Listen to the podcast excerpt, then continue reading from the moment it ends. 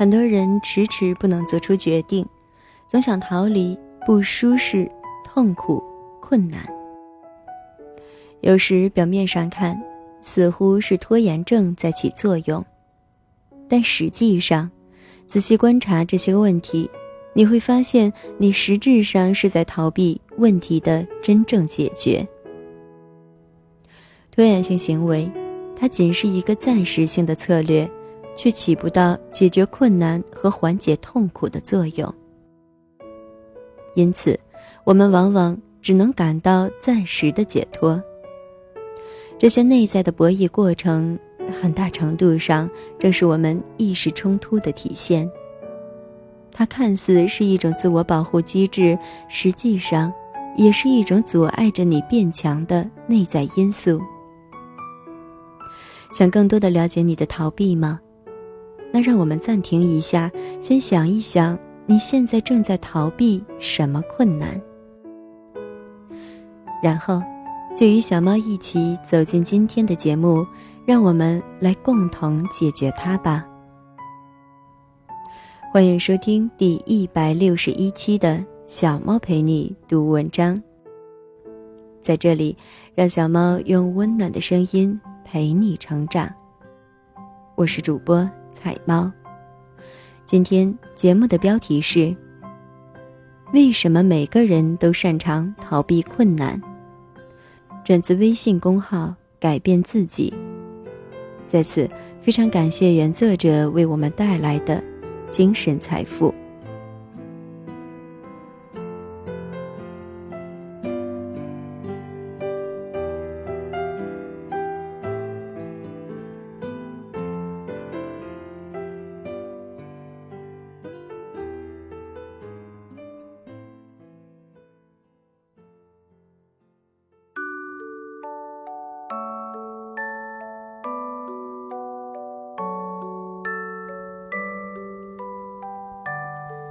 为什么每个人都擅长逃避困难？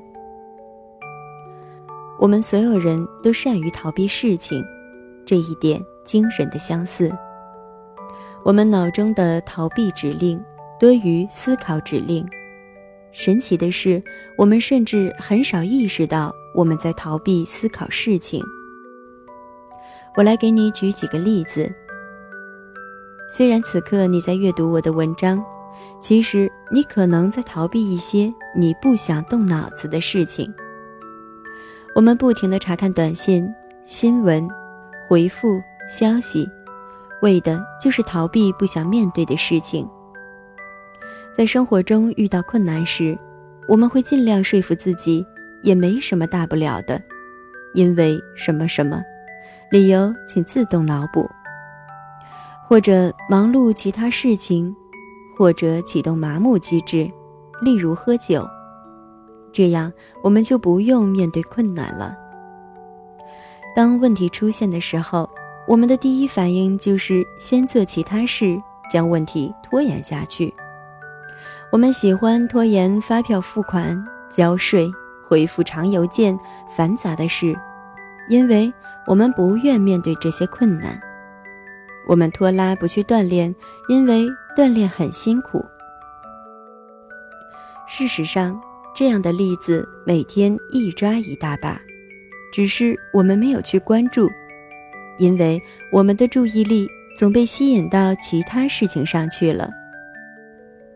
马上尝试一下这样做吧，暂停一分钟，想一下你现在正在逃避什么困难。你会注意到你不喜欢的问题。或者在这分钟还没结束前，你已经神游太空了。你现在所做的只是我将教你的逆天技能的一部分而已。我们谈论完为什么说逃避是一个下策后，我会用一分钟来解释这部分。逃避并不管用。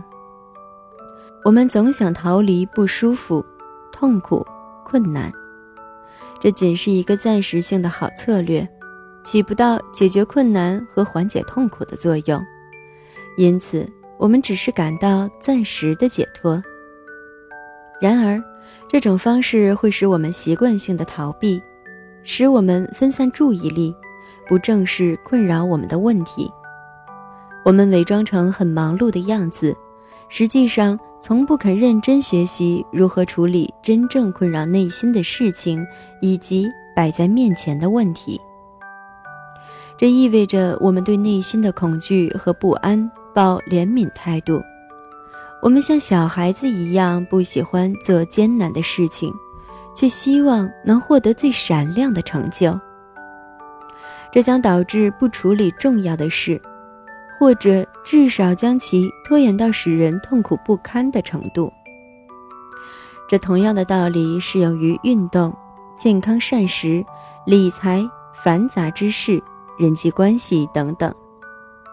最终的结局是，我们必须在事情变得糟糕的时候硬着头皮处理。如果在小事没演变成大事前就着手处理，结果会更好。逆天技能，此技能是基于更好的意识到各种事情，并像个成年人一样面对，而不是选择逃避。这样做就没有大事了。操作的具体程序如下：一、自问意识。我现在在干什么？一天下来，设置一个提醒器或者小纸条来提醒你问自己。我现在在干什么？你的答案可能是看朋友圈，或是浏览网页，或是吃零食。虽然这些事情简单又单调，但坚持问自己正在做什么，可以提高自问意识。二，下一步问自己：我在逃避什么？当事情变得困难或者不舒服。我们就会自动转换成逃避模式，我们回避，我们躲避，就像疯了一样。你一整天都在干这些疯狂的事，却没有意识到他们。问问自己在逃避什么？恐惧、艰难的任务、不良的情绪、不安，或是安于现状？将你在逃避的东西都写下来。三，现在勇敢地面对他们。在这一刻，与你所逃避的恐惧、不安、困难同在，不是要你脑海里编故事，是要你真实的用身体去感受它。有多糟糕？你会发现，其实这才是多大点事儿啊！与之前逃避的事情再待久一点，然后再久一点。时间逐渐加长，你就能不断挑战自己。四，采取适合的行动。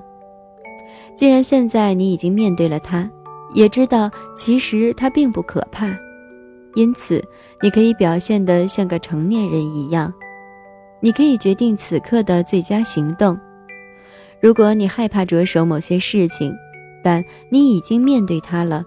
也知道它其实并不可怕，你可以暗示自己这件事对你和他人都有益处，它比你那一丁点小恐惧重要的多。如果你在逃避一个因愤怒而搁置的会谈，你会发现那些愤怒和冒犯没什么大不了的。你可以和对方心平静气的交谈，动之以情，晓之以理。共同寻找解决问题的办法。当然，并非所有问题都可以用此方法来解决，但我可以告诉你，此方法在很多方面对你都会有所帮助。与一般人习惯逃避相比，你在处理不舒适的事情、不拖延等方面的能力将会更强。你更愿意马上正视困难，而不是总是转移注意力。不是倡导你熬夜去完成任务，而是起码要行动起来。